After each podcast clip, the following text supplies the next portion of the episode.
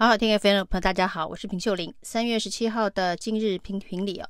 虽然呢，有关于二零二四的总统大选呢，民进党已经定于一尊，确定是由赖清德出马，而国民党呢，现在还正在一团混乱呢。到底最后会摆出什么样子的阵仗？现在呢，其实也还没有人说得定啊。但是呢，整个总统大选在民进党确定开始自己先起跑之后哦，那也要进入了整个竞选节奏的深水区。也就是说呢，这场选战当中哦，民进党到底要以什么样子的选战主轴来应对？目前看起来呢，台湾牌可能还是最重要的路线呢。所以呢，一连串的有关于以美论的认知大作战是已经展开了。那所谓的以美论认知大作战呢，是现在民进党把所有呢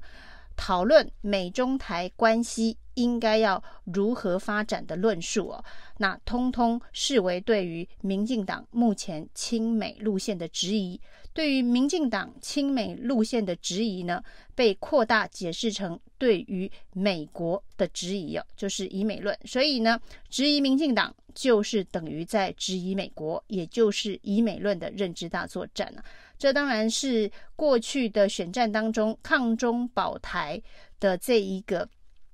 红利啊，在二零二零年发挥到极大化，因为外在环境的变化，香港的这一个反送中的运动等等啊，外在环境极大化，让抗中保台的红利在。二零二零呢，大大的发酵，芒果干大发威，赢了两百多万票。那原本呢，这一张牌啊，一路可以从二零二零要打到二零二四啊，没想到在二零二二，民进党跌了很大的一跤哦。那事后检讨，这中间当然因为发生了，也是外在环境的大变化，俄乌发生了战争，乌克兰战场的残酷，以及乌克兰这个战场。经过战争之后的废墟状态哦，让台湾人都吓呆了。原来战争是这么一回事哦。那过去的所谓的抗中保台跟战争做连结这件事情呢，原本不在台湾人想象的图像当中。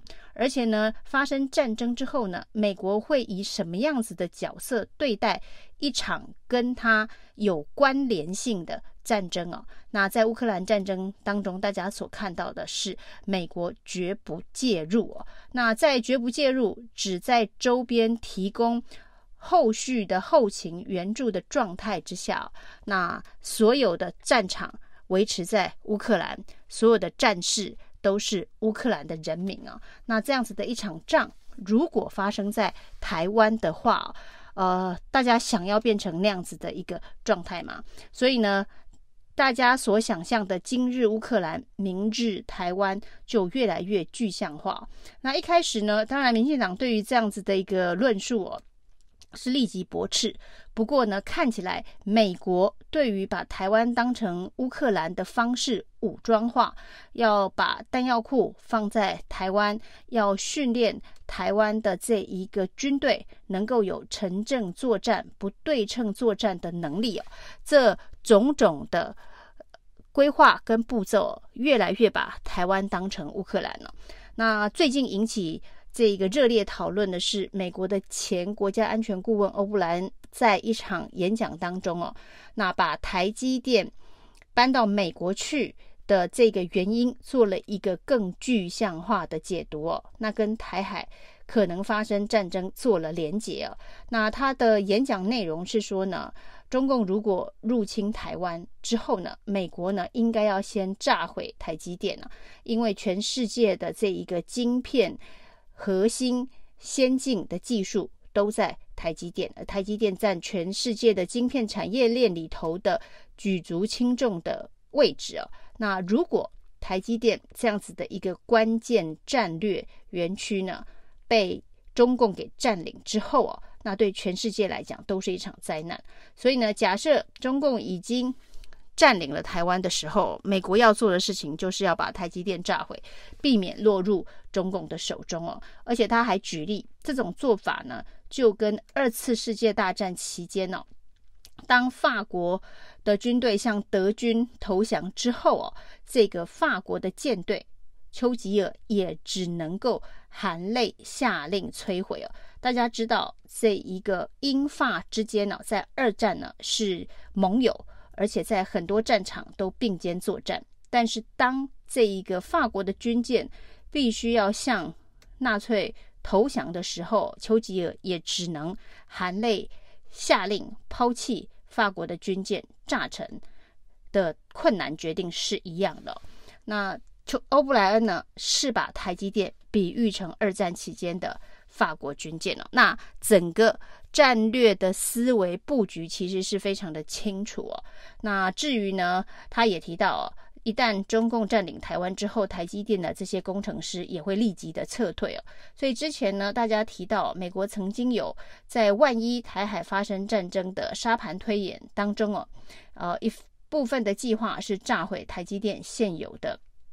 厂房，另外一部分呢，就是协助台积电的工程师撤往自由地区啊。那这不就是之前大家在讨论美国是不是有毁台计划呃的相关细节吗？欧布莱恩居然在一场智库的演讲当中把它具象化了，那这当然引起震撼。那另外呢，在欧布莱恩的这一个炸毁台积电的言论之后，显然发酵的速度以及影响的层面太广了，所以呢，中央社立刻找到欧布莱恩做了一场专访。这场专访当中呢，呃，下了一个标题啊，就是呢，会毁台的是中共，而不是美国。那标题虽然是如此哦，但仔细看这场专访的内容，欧布莱恩是没有否认他在演讲上面所说的，呃，情境模拟、沙盘推演，就是呢，万一中共入侵占领台湾的时候，美国会先炸毁台积电，这样子的一个沙盘推演呢，他只是说，呃，中共入侵台湾本身就是一种毁台啊，所以呢，这件事情欧布莱恩也很难说是针对。大家质疑的美国可能会炸毁台积电，毁掉台湾的战略基地角色的地位，而做出澄清哦。只能说呢，欧布莱恩说是因为中共先占领台湾，中共先毁台，所以美国只好跟着毁台哦。所以呢，也许这个由中央社专访所呈现的内容是告诉大家，中美一起毁台哦。那一旦台海发生战争哦。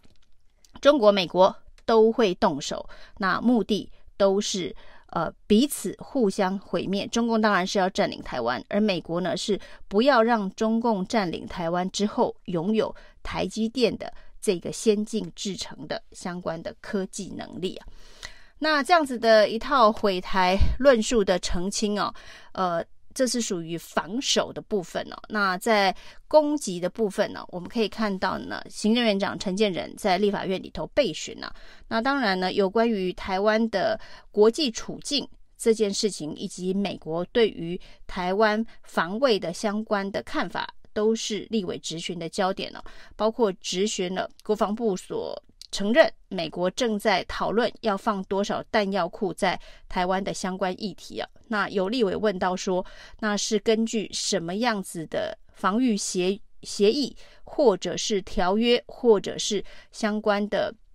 声明啊？让美国把弹药库放在台湾了，结果国防部长邱国正居然回答是根据美国的国内法、国防授权法、台湾国防授权法，呃，把弹药库放置台湾了。那以美国的国内法在台湾的国防的这一个安排上面做出处置哦，这也是让人觉得处境难堪呢。但没办法。这就是现实啊！另外有立委问到，美国学人计划要派出官员呃进驻台湾的政府部门呢、哦？那另外有美国的学者讨论，是不是要干脆把核弹放在台湾，以及台积电是不是美国万一在台海开战时候呢首要的炸毁对象？其实这些都是非常非常重要的议题啊！那在立法院里头，当立委连番。质询行政院长陈建仁的时候，陈建仁居然以一种义正言辞的方式哦，呃，贴这些立委是在做认知作战哦，是投降派哦。那说我们呢不应该要怀疑美国，所有这些针对议题的质询都被认定为是在以美论啊。那欧普莱恩的毁台论，陈建仁的以美论啊，那这是一个攻守两个不同方向的认知作战。那这件事情呢，整体来说铺陈的就是二零二四这场总统大选，民进党主打的选战主轴。那现在呢，这个号角声已经响起，国民党想好该如何应战了吗？所谓的抗中保台这张牌所得到的红利不再有效之后哦，那和平保台啊，这一个的争夺战呢，红利争夺战呢，就是要和平非战争的红利争夺战已经开始展开了。国民党想好自己的论述了吗？应该是还没有，因为现在国民党啊正为人选该如何产出而斗得不可开交。以上是今天的评评理，谢谢收听。